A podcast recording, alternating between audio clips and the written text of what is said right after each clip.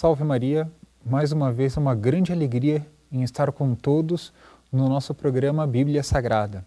Eu recebi vários e-mails durante essas semanas em que as pessoas têm uma dúvida de qual Bíblia utilizar para o estudo da, que nós estamos fazendo.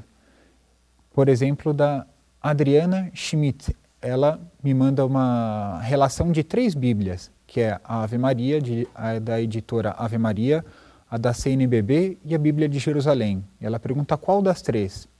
Eu trouxe até as três aqui hoje para provar que qualquer uma dessas três podem ser usadas.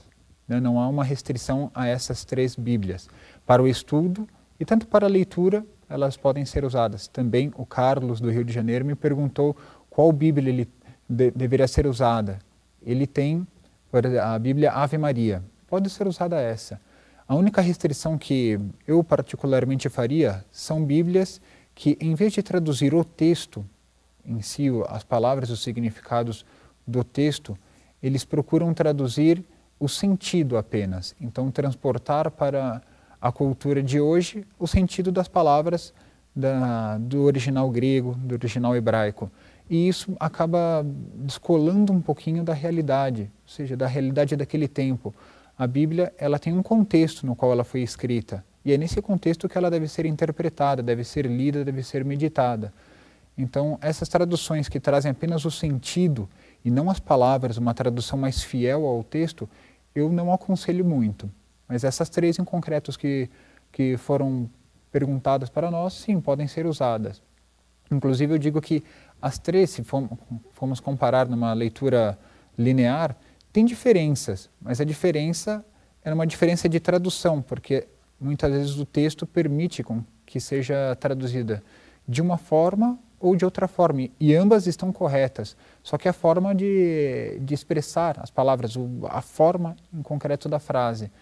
E aí sim pode, pode variar, mas não o conteúdo. O conteúdo tem que ser sempre o mesmo.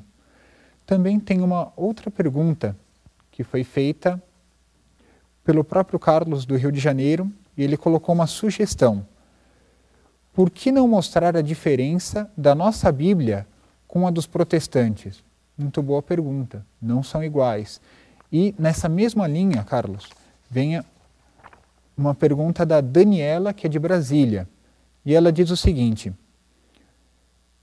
Tenho uma dúvida quanto à formação da Bíblia.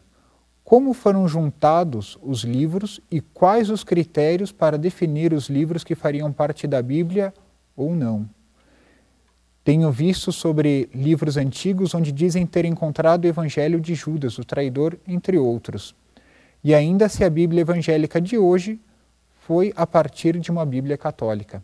São várias perguntas, mas essas perguntas se relacionam, têm a ver com o mesmo assunto, e que se chama cânon bíblico. Mas antes, antes de eu, Daniela, de eu explicar essa, o cânon bíblico, para nós entendermos por que foram estes livros e não outros que fizeram parte da Bíblia, eu tenho que explicar quem escreveu a Bíblia, porque senão vão, vão gerar algumas dúvidas e eu vou ter que retomar o tema. Então, quem foi o autor da Bíblia?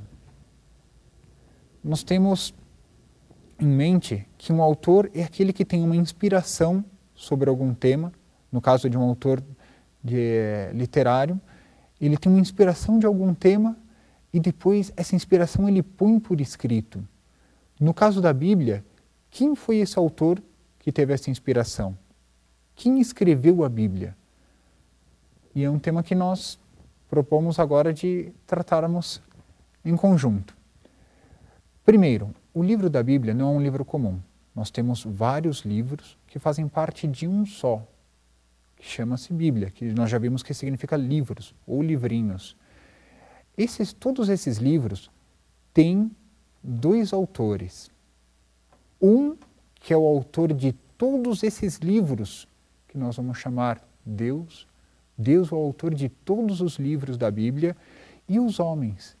Esses livros foram escritos não de uma vez só, mas em várias épocas históricas. Cada um desses autores humanos recebeu uma inspiração de Deus e colocaram por escrito as palavras que Deus queria. Só que cada autor humano tinha um contexto social, tinha um ambiente, uma psicologia diferente, é natural. Esses livros foram escritos às vezes com séculos de diferença. Então é natural que os ambientes, as pessoas e a cultura de cada autor humano da Bíblia sejam diferentes. E com isso, eles são autores, isso é uma das provas que eles são autores, são autores humanos, enquanto Deus é o autor divino. O autor principal é Deus, porque ele é o autor divino, e os autores secundários são os homens. Uma prova que os autores humanos também são autores, nós podemos dar do início do Evangelho de São Lucas que é sobre a infância de nosso Senhor Jesus Cristo. Os dois primeiros capítulos falam muito da infância.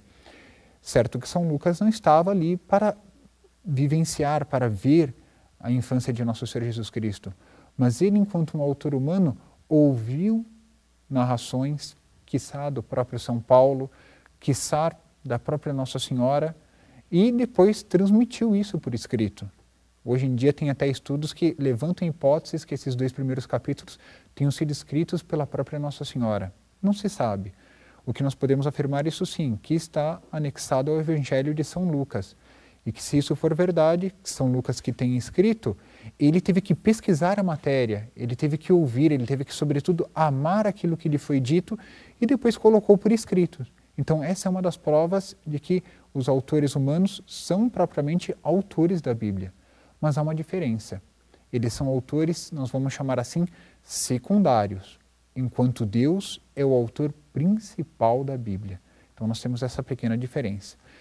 Dizendo isso, nós vamos cair num tema que é a inspiração bíblica. Deus inspirou os autores humanos a escreverem estes livros com este conteúdo, somente o que Deus quis que fosse escrito, nada mais. Então, nós podemos já dizer de antemão que é uma graça. Essa graça da inspiração bíblica é uma graça sobrenatural que Deus concede aos autores humanos, tanto do antigo Israel, antes de nosso Senhor Jesus Cristo, para escrever o Antigo Testamento, como na época dos apóstolos, na época de nosso Senhor Jesus Cristo, que após a morte de nosso Senhor, sua ascensão, os apóstolos, além da pregação que fizeram, também deixaram por escrito, apóstolos e evangelistas deixaram por escrito aquilo que eles tinham visto e ouvido de nosso Senhor Jesus Cristo. Essa inspiração bíblica, nós podemos até, de uma forma da etimologia da palavra, inspiração vem de inspirare do latim, que quer dizer soprar.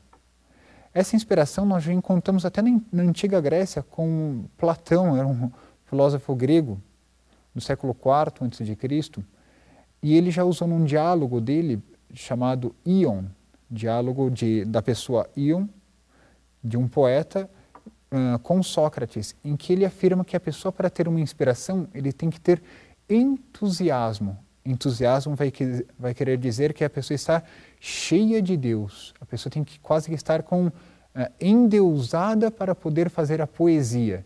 Então, já para fazer a poesia, tem que estar cheio de Deus na linguagem pagã, na linguagem dos gregos antigos. Então, quanto mais a Bíblia, que é um livro cujo Deus é o autor. E a Igreja, o magistério da Igreja, reconhece duas fontes dessa inspiração. A primeira, e sobretudo, é a própria fonte, a inspiração bíblica na Sagrada Escritura. Os próprios argumentos da Sagrada Escritura confirmam que há uma inspiração bíblica. Eu vou tomar alguns trechos, se, se todos me permitem, eu vou tomar alguns trechos do próprio Novo Testamento provando em que há uma inspiração bíblica. Primeiro, nosso Senhor Jesus Cristo, na época dele, já havia esse costume de ler esses livros sagrados nas sinagogas e comentar. O próprio nosso Senhor, lendo um trecho do profeta Isaías, disse: Hoje se cumpriu essa passagem. Então, ele já reafirma que o profeta Isaías tem uma inspiração bíblica, ou seja, Deus prometeu através do profeta algo e isso se cumpriu com nosso Senhor Jesus Cristo. Outro que nós podemos citar é no Sermão da Montanha. Nosso Senhor ele reafirma toda a doutrina que foi expressa no Antigo Testamento.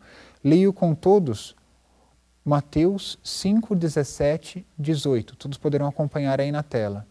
Não penseis que vim abolir a lei e os profetas. Não vim abolir a lei, mas para cumprir. Em verdade, eu vos digo: antes que o céu e a terra deixem de existir, nem uma só letra ou vírgula serão tiradas da lei, sem que tudo aconteça. Então, essa lei permanece. Outro exemplo que nós podemos citar é no finalzinho do Evangelho de São Lucas, depois da ressurreição, nosso Senhor Jesus Cristo se encontrando com os onze apóstolos, Judas já não estava mais entre eles, então, portanto, são onze. Nosso Senhor vai lhes dizer: São estas as coisas que eu vos falei quando ainda estava convosco. Era necessário que se cumprisse tudo o que está escrito sobre mim na lei de Moisés, nos profetas e nos salmos. Então ele abriu a inteligência dos discípulos para entenderem as Escrituras. Então nosso Senhor ele abriu a inteligência dos discípulos. Também o Novo Testamento ele está em relação com o Antigo Testamento. Eles não eles não são não fazem uma dualidade. Eles se relacionam. E como nós podemos provar esse relacionamento? No início do Evangelho de São Mateus, quando narra sobre o nascimento do menino Jesus, São Mateus vai dizer: tudo isso aconteceu para que se cumprisse o que o Senhor tinha dito pelo profeta. Aí ele cita o profeta Isaías: Eis que uma virgem conceberá e dará à luz um filho, a quem porá, porás o nome de Jesus, porque ele salvará o seu povo de seus pecados. Então São Mateus, ele prova através do Antigo Testamento que se cumpriu essa escritura, que era a palavra de Deus revelada ao Antigo, posta em escrito, e que ele agora a transmite no Novo Testamento para confirmar que existe essa junção entre Antigo e Novo Testamento.